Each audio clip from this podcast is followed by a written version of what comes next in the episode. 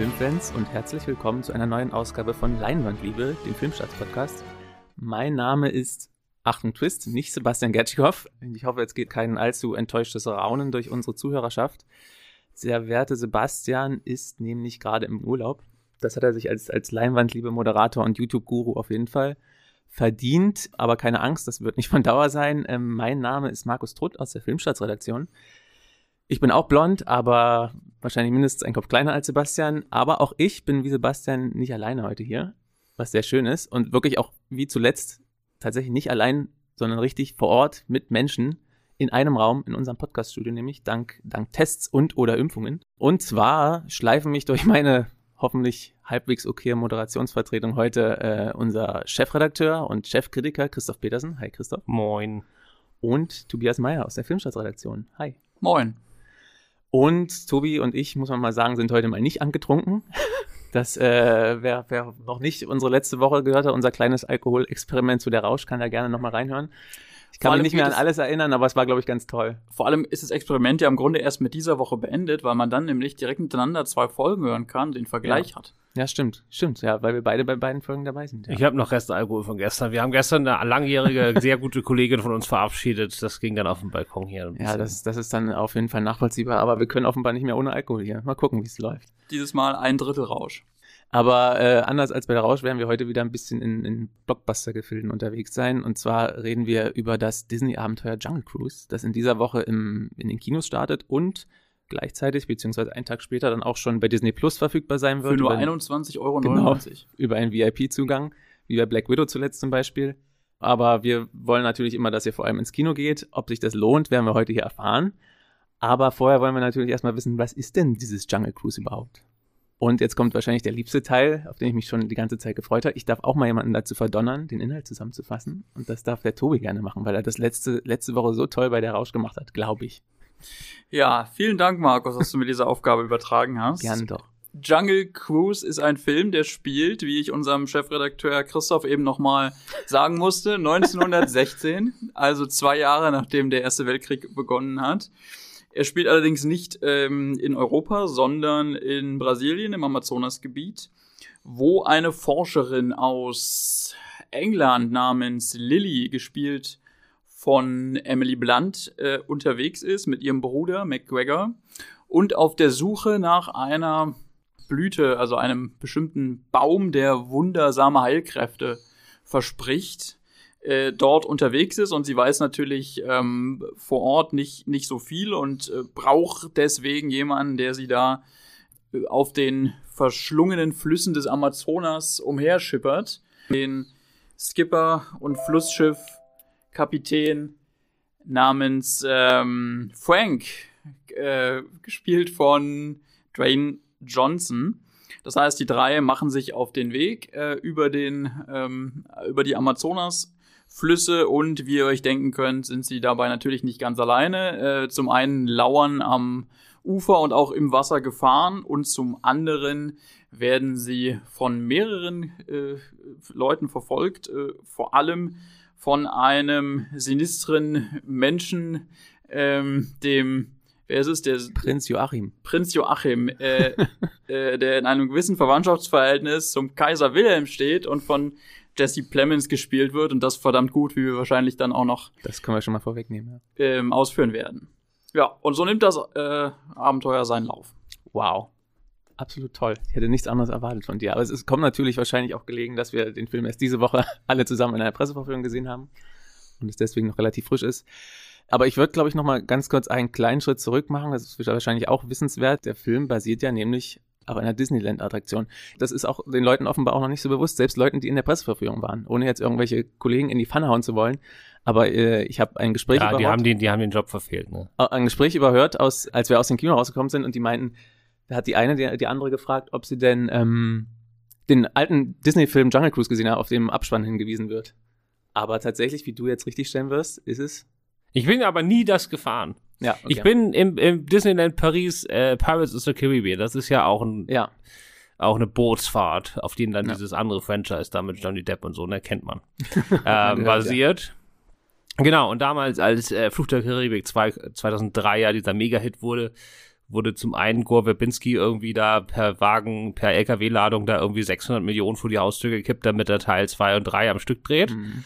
Und äh, Disney macht ja das gerne, wenn sie erstmal irgendwo Gold gerochen haben, ne? wie Genau. man jetzt zuletzt mit diesen ganzen Realverfilmungen von Zeichentrick-Klassikern. Das war ja auch nicht so, dass man dann gesagt hat, machen wir mal eine und dann noch eine, sondern erste hat geklappt, machen wir noch mal Ja. 20. Und das wollten sie damals wohl auch. Sie wollten quasi den ganzen Park da einmal durch. Und da Park, genau, ja. alle, alle Karussells, die da irgendwo in irgendeiner Ecke rumstehen, Ja. sollten gefaked auf die Kinoleinwand. Und äh, Jungle Cruise war eins der ersten, das ihnen da kam. Das ist auch so eine Dampfschifffahrt, einfach mit so ein bisschen Genau, ja. Gruselelementen, aber sonst schöner Landschaft, die ein bisschen nach Amazonas aussieht. Einfach so was gibt's in Deutschland, im, im Heidepark Soltau gibt's auch sowas ähnliches, glaube ich. Und äh, Ja, ich Kennt man- durfte immer nur bis zum Heidepark kommen. Ich bin nie ins Disneyland gekommen in meinem Leben Ja. bisher, also in kein Disneyland. Und ich weiß wirklich nicht so genau, wie diese Attraktion in echt aussieht. Tatsächlich heute bin ich mal der, der total toll vorbereitet ist. Also ich war leider auch noch nicht in der in dieser Attraktion, weil also ich war auch nur im Disneyland Paris und da gibt's die tatsächlich nicht. Aber ich habe mir noch äh, ein paar Videos angeguckt, wie diese Attraktion aussieht. Und das Interessante dabei ist ja wirklich, also wie Fluch der Karibik, ich meine, aus einer Attraktion lässt sich erstmal schlecht einen Zwei-Stunden-Film machen, aber wie Fluch der Karibik basiert es halt relativ lose darauf. Aber es wurden erstmal einzelne Elemente übernommen, also wirklich die so in dieser Fahrt vorkommen. Aber was ich viel erstaunlicher fand, ist, dass teilweise die Gags, die die Leute, die im Disneyland arbeiten, da machen und die dann auch geschrieben wurden, eins zu eins im Film vorkommen. Also die Sprüche, die Dwayne Johnson so klopft in dem Film, zum Beispiel diese, diese Wasserfall von hinten angucken, ist hier das achte Weltwunder und so, das kommt alles in der Attraktion vor. Also da mussten sie sich offenbar nicht so viel, nicht so viel neue Sachen ausdenken. das habe ich auch gehört. Das haben Ja. viele geschrieben, dass da sehr, sehr, sehr viele Anspielungen direkt Ja. auf die Karussellfahrt drauf sind, was jetzt für ein deutsches Publikum Ich wollte gerade sagen, das ist eher was für die Amis. Also gerade wenn man sich auch so die am amerikanischen Kritiker oder vor allem so die, die Filmblogger ähm, anschaut und deren Meinung hört, dann waren die irgendwie, also man hat immer den Eindruck, die gehen so jedes Wochenende mindestens einmal in irgendein Disneyland. Ja, die Und sitzen halt alle in L.A., die haben das vor der Haustür, da war, ja, haben die ihre Wollte Kinder gerade sagen, also das Und nächste wäre hier Paris. Und, da und gibt's was mache ich? Ich verstehe von diesen Anspielungen nichts und kenne nur Wumbo aus dem Heidepark. Aber Und über den gibt's noch keinen Film. über den gibt's keinen einfach. Film. Wo bleibt der Wumbo-Film? Ja, genau. Aber warum äh, hat das dann so lange gedauert, obwohl sie es unbedingt Ja. wollten? Haben natürlich wieder zig Anläufe gebraucht zwischendurch. Äh, so 2011 ungefähr gab es mal die famose Idee, die Co-Stars aus äh, Toy Story mit dem Projekt zu befassen. Da waren dann Tom Hanks und Tim Allen schon mit an Bord, aber auch das hat sich zerschlagen. Und selbst als dann Dwayne Johnson irgendwann doch mal dazugekommen ist, das war schon 2015, das hat also immer noch mal sechs Jahre gedauert. Und nachdem dann der Regisseur Joan Collet Sarah dann noch mit an Bord war, da wollten sie unbedingt Emily Blunt haben, aber die hatte keinen Bock, weil die hatte gerade irgendwie zwei, drei große Blockbuster am Stück gedreht, wollte erstmal ein paar Monate mit ihrer Familie verbringen. Und hat sich sogar geweigert, das Drehbuch zu Jungle Cruise überhaupt nur zu lesen, weil sie einfach gesagt hat, nee, ich mache einfach auf gar keinen Fall irgendwas. Und dann haben die die aber, haben sie ihr nette Briefe geschrieben und Dwayne Johnson hat noch so ein persönliches Video aufgenommen, wo, wo er sie nicht kannte und gesagt, hier, ich will das unbedingt mit dir zusammen machen. Und äh, ja, zum Glück hat das da geklappt, weil ich sag mal so, ob das jetzt auf dem, auf dem Bootsfahrt im Disneyland basiert, das interessiert mich nicht so sehr. Hm. So man, der Film lebt halt von der, von der Chemie seiner beiden Hauptdarsteller vor allem. Und äh, das ist also jetzt, wenn man nicht Emily Blunt hätte, sondern eine Schauspielerin, die das weniger gut gemacht hätte, dann ja. Ja, da können wir gerne auch, auch direkt mit, mit einsteigen. Also wir wollen natürlich die Diskussion, wie, wie immer, eigentlich möglichst spoilerfrei halten. Wir müssen mal schauen, ob wir spontan dann, wenn wir nochmal, ob wir Bedarf haben, über das Ende genauer zu reden. Falls wir es machen, werden wir euch ganz doll und Genau, laut da warnen. Da schreien wir laut rum vorher. Oder machen etwas Vergleichbares, aber erstmal möglichst spoilerfrei. Ja, ist es denn jetzt so, also du hattest es ja jetzt schon anklingen lassen, Christoph. Fandet ihr das denn, ist es denn, ich weiß nicht, wie ihr zu Fluch der Karibik so steht, aber allgemein, zumindest der erste Teil, gilt ja schon als, als gelungene, ich sag Freizeitattraktion, auch wenn es jetzt lose nur drauf basiert. Würdet ihr es zu Jungle Cruise auch sagen, dass es in ähnliche Gefilde vorstößt? Also es sind auf jeden Fall Parallelen da, die darüber hinausgehen, dass beides auf ähm, Themenpark-Attraktionen basiert. Das sind halt Sommerblockbuster, die äh, so ein, so ein Dschungel-Setting haben und eine Hauptfigur, die so ein bisschen, der man nicht so ganz trauen kann. Hier wird sie halt gespielt von Dwayne Johnson und bei Flucht der Karibik wird sie gespielt von Johnny Depp natürlich. Ähm, das heißt, da kann man, kann man auch äh, so inhaltliche und, und stilistische Parallelen finden. Ich finde aber insgesamt ist Flucht der Karibik 1 dann doch noch der für mich unterhaltsamere äh, Film, was jetzt aber nicht heißt, dass mir Jungle Cruise nicht gefallen hätte. Ja, ich würde auch sagen, also so als Film finde ich, also so als reines klassisches Kino, großes Kinoabenteuer, so im, in der Tradition von The African Queen und sowas, finde ich die beiden Filme eigentlich auf einem Level.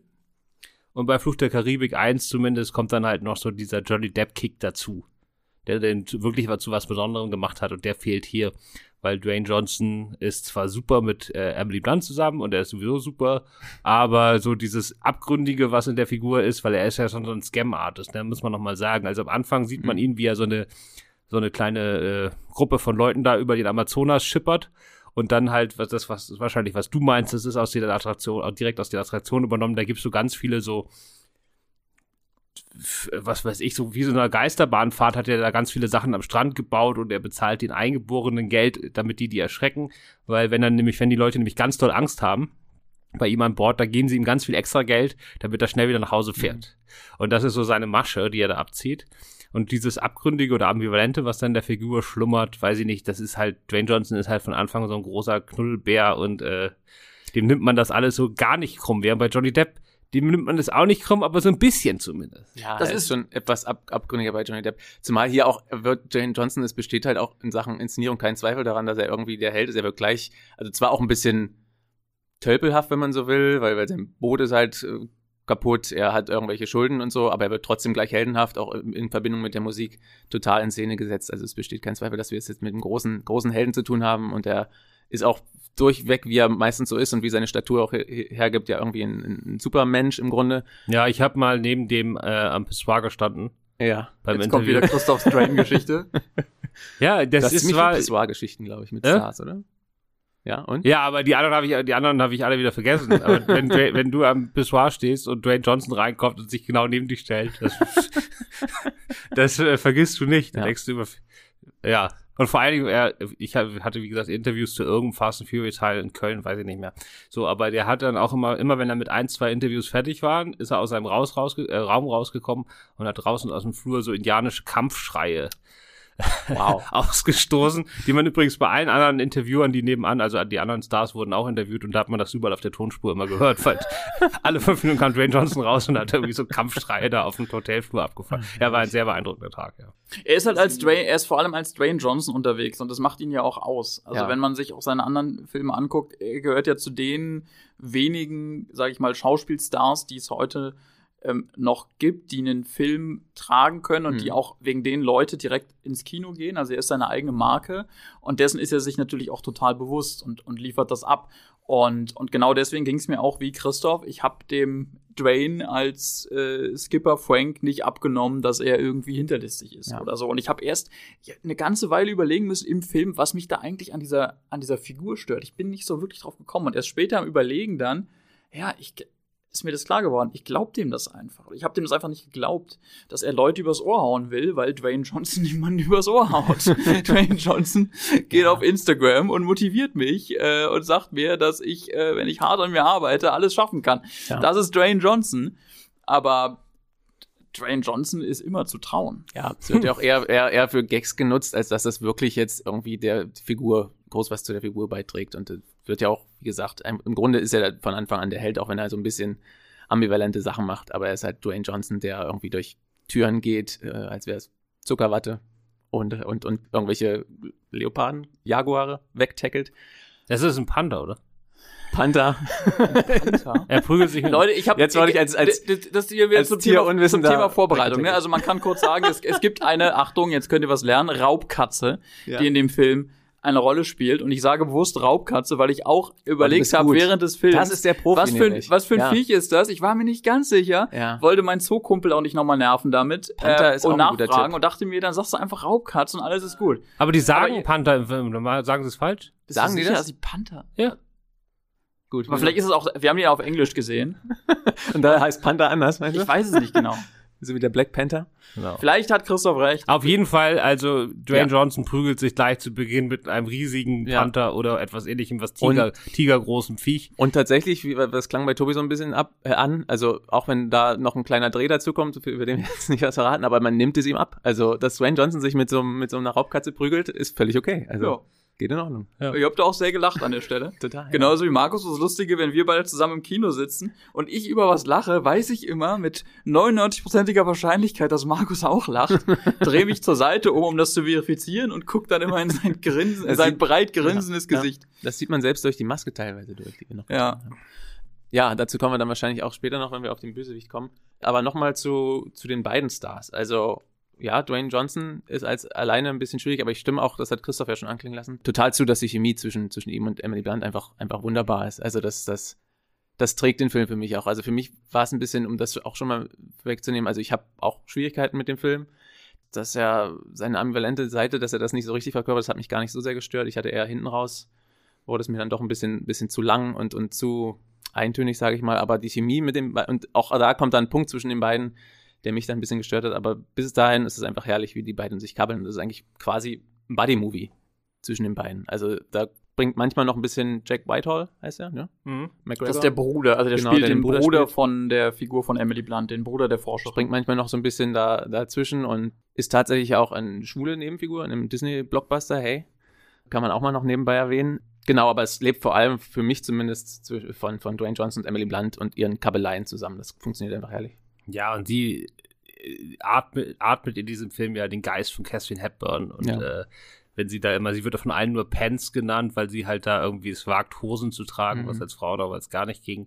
Aber es ist irgendwie überhaupt nicht dick aufgetragen, sondern sie, ja, sie genau. rockt das einfach sowas von natürlich weg, diese, dieses Selbstbewusstsein, was sie da hat.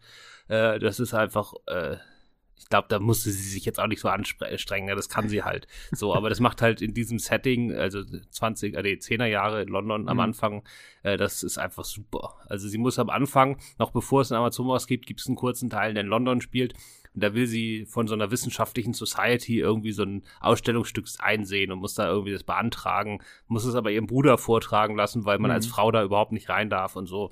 Und wie sie das dann da alles regelt, das ist schon ziemlich cool, ohne irgendwie aufgesetzt oder jetzt irgendwie zeitgeistig hip zu sein oder so. Das macht einfach mega Laune. Das stimmt, aber ich finde eben, das liegt vor allem an ihr und weniger daran, wie ihr irgendwie ihre, ihre Dialoge geschrieben wurden. Also ich fand jetzt auch, dass die, was da zwischen ihrer Figur und Dwayne Johnsons Figur passiert und so und die Situation, in die sie geraten. Ich habe da nie den Moment gehabt, wo ich mir dachte, oh, das ist es aber brillant irgendwie ausgedrückt oder, oder geschrieben oder so, sondern das waren halt einfach diese beiden Persönlichkeiten, diese beiden Schauspieler, die das für mich gewuppt haben und ja, aber es sind auch schon auch, finde ich, so die Wortgefechte, die sich zu. Ist jetzt die Frage, ob es wirklich einfach die Art ist, wie sie es machen oder wirklich das, was sie sagen. Als brillant würde ich es auch nicht bezeichnen, aber es, das ist schon auch so mit so kleinen Details, dass, dass er sie eben wirklich immer Pants nennt und sie dann einfach irgendwann äh, kontert und statt Skipper zu ihm Skippy sagt und allein allein sowas Kleines und dieses diese das drückt das eigentlich schon ganz gut aus und das funktioniert. Habt ihr habt ihr auch so eine Angst davor? Also ich gucke das eh nicht, aber habt ihr nicht auch eine tierische Angst vor der deutschen Fassung? Auf jeden Fall. Also leider, ich werde es wahrscheinlich auch nicht auf Deutsch auf Deutsch gucken, aber wir müssen eben wirklich sagen, wir haben die Originalfassung gesehen und, und können jetzt auch nur darüber sprechen und haben wirklich ein bisschen Befürchtung, dass das war bei bestimmten sehr zentralen Punkten, die wir witzig fanden. Ja, das können wir mal kurz sagen. Es gibt nämlich einen Running Gag in diesem Film, ja. der so auch auf Englisch mega, mega, mega nervig hätte sein können. Ja. Weil der Gag ist, dass Frank die ganze Zeit die schlechtesten Wortspiele macht, die man in der Geschichte genau. der Menschheit jemals gehört hat. Und zwar einen nach dem anderen. Also der Gag Leute, ist, dass der Witz schlecht ist. Ja, und die Leute flehen ihn quasi an, aufzuhören und dann sagt Dwayne Johnson, ich bin hier der Captain, haltet die Schnauze. Auch und teilweise Gags aus der Attraktion übrigens. Ja, so also ja. so mega mega schlechte Wortspiele und das das das türmt sich so auf, bis das einfach unglaublich ja. lustig ist. Und du kannst keinen davon direkt übersetzen. Also wenn ja. die nicht eine ganze Reihe von Geistesblitzen haben in der deutschen Fassung, äh, das ist auf jeden Fall eine riesen riesen Herausforderung für das. Also schreibt uns gerne an Leinwandliebe at filmstarts.de. Ja. Also wenn irgendjemand von euch den auf Deutsch guckt, gerne mal ja. schreiben, ob das äh, gelungen ist oder nicht. Definitiv. Würde mich echt in dem Fall echt interessieren. Und auch wirklich äh, großen Respekt trotzdem an die Leute, die da jetzt mit der ähm, Synchronisation äh, zu tun haben, ja. weil ich weiß von Menschen, die in dem Bereich arbeiten, dass da auch einfach unter extremem Zeitdruck gearbeitet Gerade wird. Gerade bei so großen. Gerade bei so großen Produktionen. Und dann musst du da auf einmal irgendwelche äh, Wort Witze, die dann noch nicht mal welche sind, äh, äh über, übersetzen für die, für die deutsche Fassung. Viel Spaß dabei. Ja. ja, ich bin auch gespannt, da irgendwie Eindrücke zu hören. Also ich könnte es mir vorstellen, dass also so, so versiert, wie wieder viele Synchronregisseure und Studios sind, dass sie das halbwegs irgendwie hinkriegen, da Entsprechungen zu finden. Schwieriger, um da jetzt schon mal direkt drauf zu kommen, wird es, glaube ich, beim Bösewicht, über den wir auch nochmal sprechen können. Das hatte Tobi ja vorhin an, anklingen lassen. Er ist wirklich ein kleines Highlight, Jesse Plemons als Prinz Joachim. Ja, der geht ja auch einfach generell mal die letzten Jahre sowas von durch die Decke. Genau. Der wirkt überhaupt nicht wie so ein Filmstar, aber der spielt jetzt überall mit. Der ersetzt äh, mal kurz Leonardo DiCaprio als Hauptdarsteller vom neuen Scorsese und DiCaprio spielt dafür eine kleinere andere Rolle und äh, das ist äh, schon alles. Ja, ja, das, also er spielt seine Rolle, aber ich glaube, die haben das so umgeschrieben, dass DiCaprio auch jetzt eine, gro eine große andere Rolle hat. Aber okay. ist ja egal, an sich nimmt er die, genau, hat er die Rolle von DiCaprio da übernommen.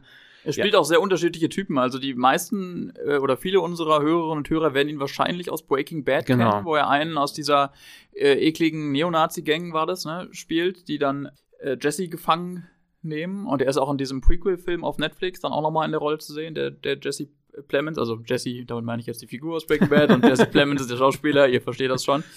Ähm, genau, äh, da ja. werden ihn wahrscheinlich die meisten Leute herkennen und er spielt jetzt ähm, wieder einen, einen Bösen, aber halt im im völligen äh, er ist Gaga-Modus. Er ist wirklich so drüber, er, er, er legt sich da, legt sich da so rein und spricht eben auch im Original herrlich immer wieder mit Deutsch, äh, deutschen Fetzen.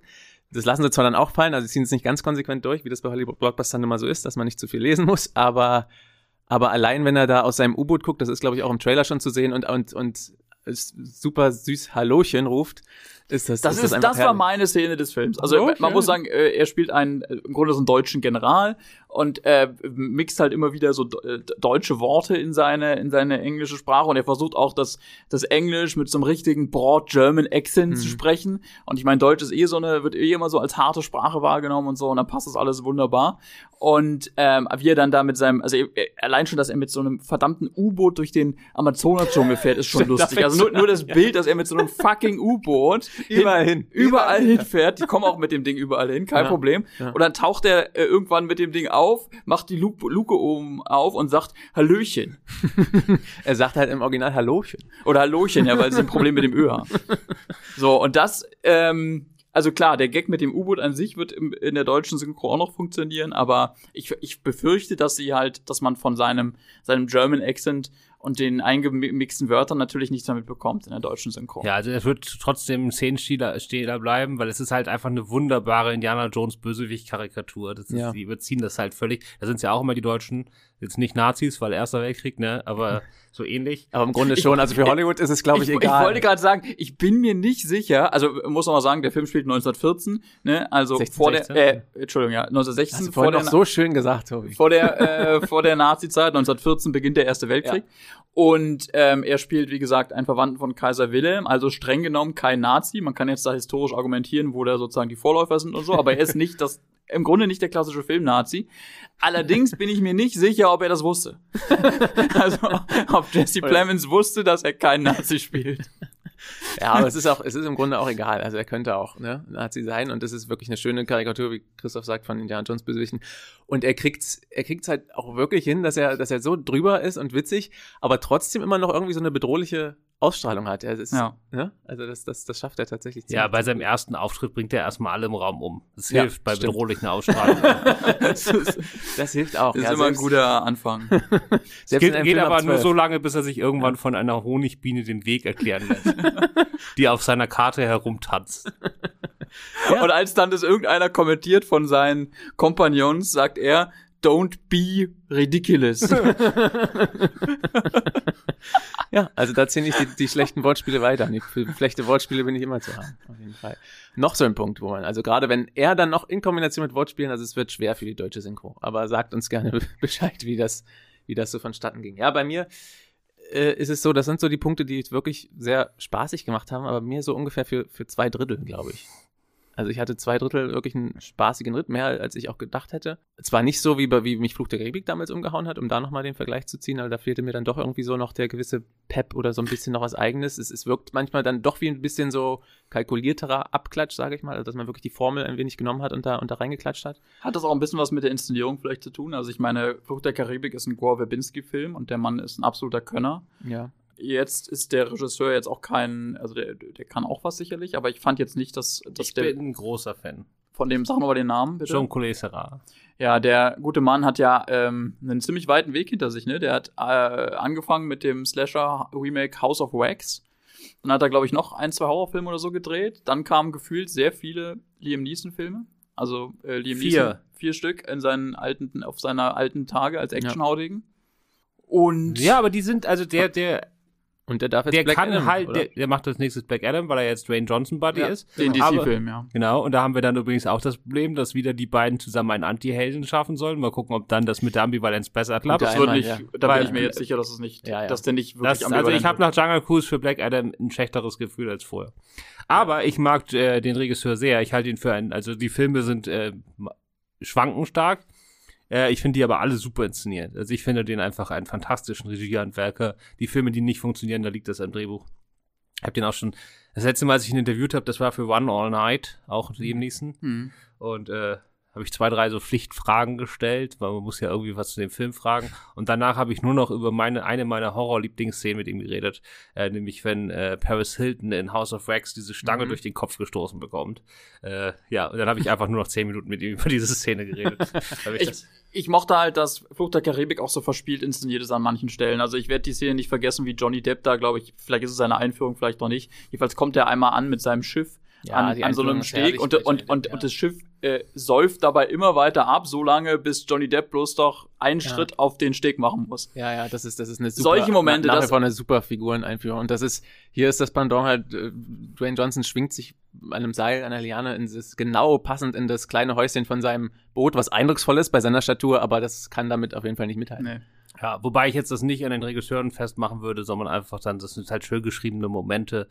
Weil, wie gesagt, Gore Verbinski hat auch danach noch weitere Fluch der Karibik-Filme gemacht, die mir relativ schnell, relativ sehr auf den Senkel gingen. Ja. äh, und ähm, da finde ich das hier, also man muss sagen, ich, für mich ist das hier der, wenn man, wenn das ein Fluch der Karibik-Film wäre, dann wäre es für mich der zweitbeste nach dem ersten. Ich finde den besser als alle Fortsetzungen. Ja, das sehe ich auch und das liegt hauptsächlich daran, äh, letzte Drittel können wir da noch reden, Ja. dass der hier viel Ah, klarer und konzentrierter ist Ja. und das ordentlich runtererzählt, während äh, ab Fluch der Karibik 2 ist das ja einfach total ausgewuchert. Ja, Ja, also, also- die Plots, es geht in alle möglichen Richtungen, jeder betrügt jeden gefühlt irgendwie mindestens 20 Ja, Mal. du hast keine konsistente Figuren, Und das ist- Figurenzeichnung mehr. Genau, das, ja. und, und da ist jetzt äh, sowohl der erste Flucht der Karibik-Film als auch der Jungle Cruise sind die deutlich übersichtlicheren und damit am Ende auch unterhaltsameren Filme. Ja, ja, bin ich nicht ganz auf, auf eurer Linie, glaube ich. Also zumindest zwei und drei, zumindest die Gorabinski Flug der Karibik Teile, für die habe ich noch, noch irgendwie eine Schwäche. Also zumindest den zweiten, der leider dann ohne den dritten nicht richtig funktioniert, weil der so offen endet, was ein bisschen blöd ist. Und der dritte dann wirklich sehr ausufert. Aber für mich ist Jungle Cruise eher dann so in den Gefilden, also so für mich auf einer Stufe vielleicht mit zwei und drei. Also es macht schon Spaß, aber mir fehlt noch so, so das gewisse Etwas irgendwie ein wenig.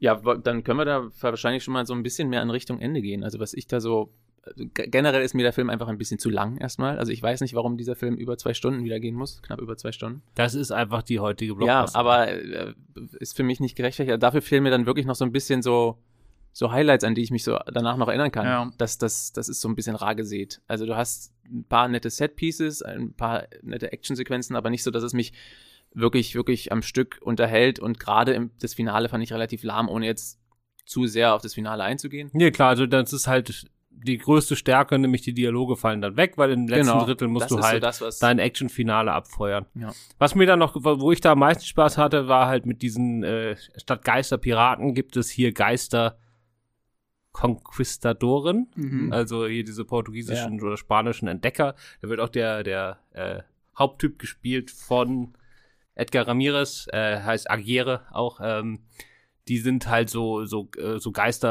Geisterentdecker, die da irgendwie an den Dschungel gebunden wurden vor 400 Jahren und die alle so ein Tier- oder Naturthema haben. Ja. Da kommt übrigens auch die Honigbiene her, über die wir schon geredet haben, weil der eine sieht irgendwie so aus, als ob er zur Hälfte mittlerweile ein, äh, ein Bienenstock wäre. Also da sind diese ganzen Bienenwaben und an ihm tropft immer das Hon der Honig direkt runter und er leckt sich auch immer selber ab und die andere Hälfte ist halt Mensch und über um ihn drum schwirren diese Bienen und der Agere, das ist halt so, der hat das Schlangenthema und der hat so eine transparente Haut und man sieht die ganze Zeit, wie in ihm drin die ganzen Schlangen herum Ja. schlingern. Da, wenn man Schlangen nicht mag, ist das halt Schlängeln. ziemlich ekelhafter Anblick. Wenn Ja. so, Obwohl un- damit unter hat der Wenn man Bienen nicht mag, auch. Ja, obwohl damit dann finde ich auch nicht so viel gemacht. Und der hat Schlangen überall, die überall aus dem rauskriechen, aber im Grunde machen die auch nicht viel. Nur Nee, aber die Bilder an sich, also die, die, Ja. die Designs der Figuren an sich sind stark. Ja, ja, ich bin trotzdem größerer Fan von den Fluch der Karibik Geistern, die zwar an sich vielleicht la- lahmer sind, aber allein das Spiel immer mit Mond und, und Licht, was sie damals geschaffen haben, das hat mich irgendwie als, als alter Fan von, von Monkey Island äh, damals noch mehr gekickt als das. Und hinzu kommt auch, das wollte ich gerade noch sagen, ist mir jetzt nochmal wieder eingefallen, so von wegen, ob es jetzt genau an der Inszenierung liegt, aber ein bisschen tatsächlich auch an der Musik. Also ich bin damals so auf diese Fluch der Karibik Musik Mhm. abgegangen. Für mich auch wirklich einer der Soundtracks, die ich hoch und runter gehört habe, weil der mit dem Film zusammen super funktioniert, aber auch, auch losgelöst davon. Das sehe ich auch so. Also Und, und das ist hier wieder sowas, also so für mich zumindest, abgesehen vielleicht vom Hauptthema, so ein 0815 Blockbuster-Gedudel. Es Ja. gibt vielleicht eine kleine Ausnahme. Nothing Else Matters Genau. kommt vor. Äh, der berühmte Song von Metallica. Äh, Ja. Der, ich weiß noch, zu, zu meinen Abi-Zeiten haben wir den auf irgendeiner Abschlussveranstaltung mal, mal gespielt. Und da musste ich wieder dran denken, So als ich alt den Film, als ich den Film gesehen habe.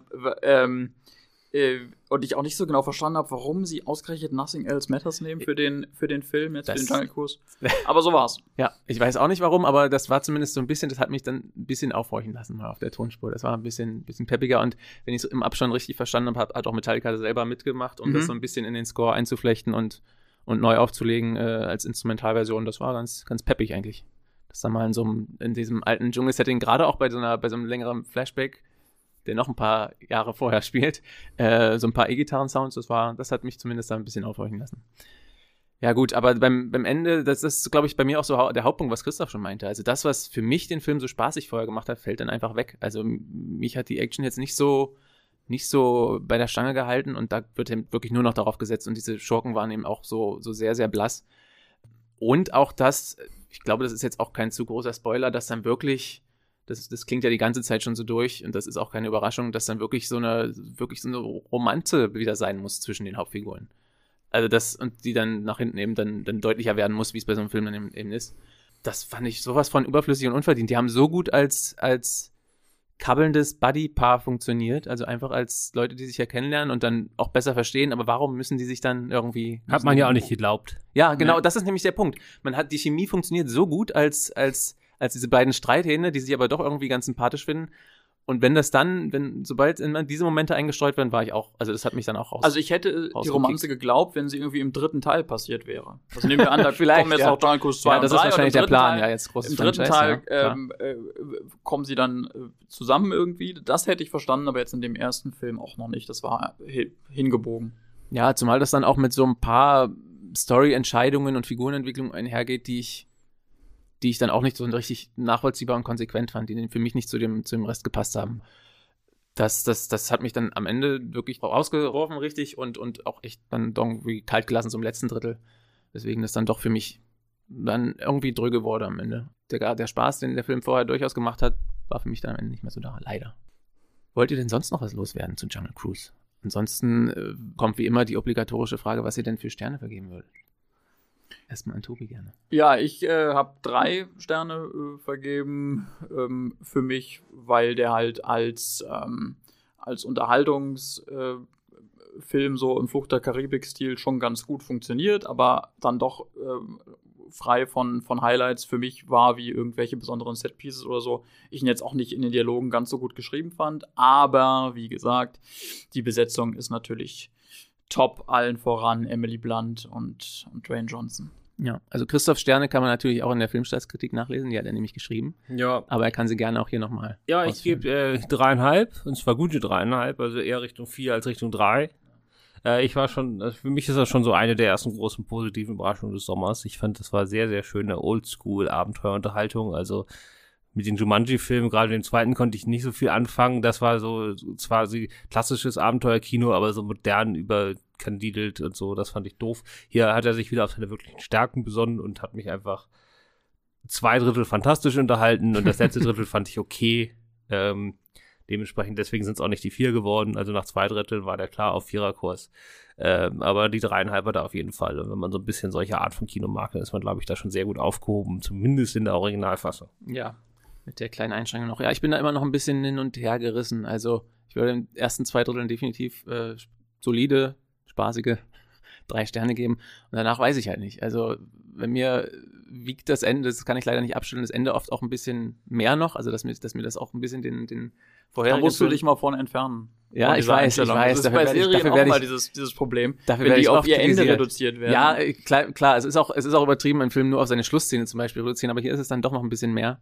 Und das zieht es dann so ein wenig runter. Es stimmt, es, es hat durchaus so einen, so einen schönen Retro-Flair, das hatte ich habe ich auch gemocht. Also auch so ein bisschen auch im Geist von, von Die Mumie zum Beispiel, den, den aus den 90ern, den ich sehr mochte. Das hatte auch so ein bisschen Vibe versprüht. Aber wenn dann spätestens auch das ist im Finale so ein bisschen so CGI-Overkill ist, dann ist auch dieser Flair für mich ein bisschen gestorben. Aber Andererseits CGI Punkte- Overkill war ja nun bei der Mumie auch. Naja, aber ich weiß noch nicht, ob, also die Mumie selbst, klar, aber sonst weiß ich jetzt gar nicht mehr so. Im Also, zweiten Film auf jeden Fall. ja, diese Kä- Käfer und so, aber ja, im zweiten, der zweite Die ist Armee furchtbar. und so. Den zweiten finde ich schon ganz schrecklich. Und übrigens auch Dwayne Johnson. als Scorpion Da hat das ja. angefangen. Ja, stimmt. Mit So haben wir den Bogen, der- Bogen Dwayne geschlagen. Johnson hat den, den computeranimierten Scorpion King Ja. gespielt. Aber mit viel Augen zudrücken, um da nochmal zu, zurückzukommen, weil es halt wirklich für mich jetzt auch der, der erste Film seit fast einem Jahr im Kino wieder war. Das letzte war, war Tenet im vergangenen Jahr. Ich war jetzt noch nicht bei den Wiedereröffnungen im Kino.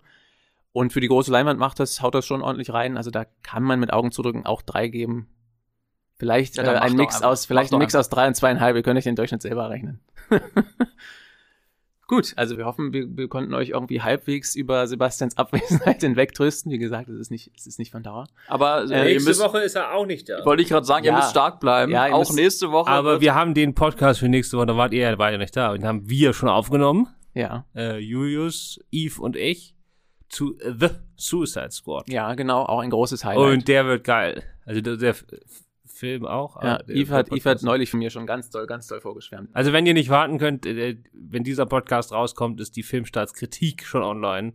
Also da könnt ihr meine Schwärmereien schon mal lesen und nächste Woche dann auch im Podcast vor. Und äh, wenn ihr irgendwelche Beschwerden habt über unseren Podcast, gerne an leinwandliebe.filmstarts.de. Äh, Ich schaue da einfach eine Woche nicht, nicht ins Postfach. Aber auch sonst natürlich gerne alle, alle Anregungen, Wünsche, Ideen, die ihr noch so habt. Sonst gilt wie immer, abonniert uns gerne über, über die Podcast-Apps eurer Wahl. ja, und vielleicht auch mal von Spotify wegkommen. Also Ja. da, das, äh, Spotify ist äh, natürlich die, die beliebteste App, aber ich kann sagen, das ist für Podcasts nicht die beste App. Es gibt deutlich ähm, bequemer zu nutzendere Apps. Egal welche App ihr benutzt, ähm, abonniert uns da am besten, damit ihr keine neue Folge verpasst. Und wenn ihr uns einen großen Gefallen tun wollt und uns mögt, dann lasst uns eine Rezension äh, und eine Sternewertung da bei Apple Podcasts. Das hilft uns dann ähm, noch besser gesehen zu werden von Leuten, die uns bisher nicht kennen. Das sind doch wie immer schöne Abschlussworte. Dann äh, vielen Dank an euch zwei. Es war wieder schön mit euch hier. Gerne. Gleichfalls. Und vielen Dank an die wundervollen Menschen da draußen, die uns immer so zuhören. Und dann hören wir uns demnächst wieder. Ciao. Tschö. Ciao. Leinwandliebe und Sebastians 5 Minuten sind Filmstarts-Podcasts der Webedia GmbH. Moderation und Schnitt Sebastian Gertschikow, Produktion Tobias Meyer, Monique Stibbe und Nina Becker. Die Songs Take a Chance und Easy Jam im Intro und Outro kommen von Kevin McLeod. Die Links zur Musik und zur Lizenz findet ihr in den Shownotes.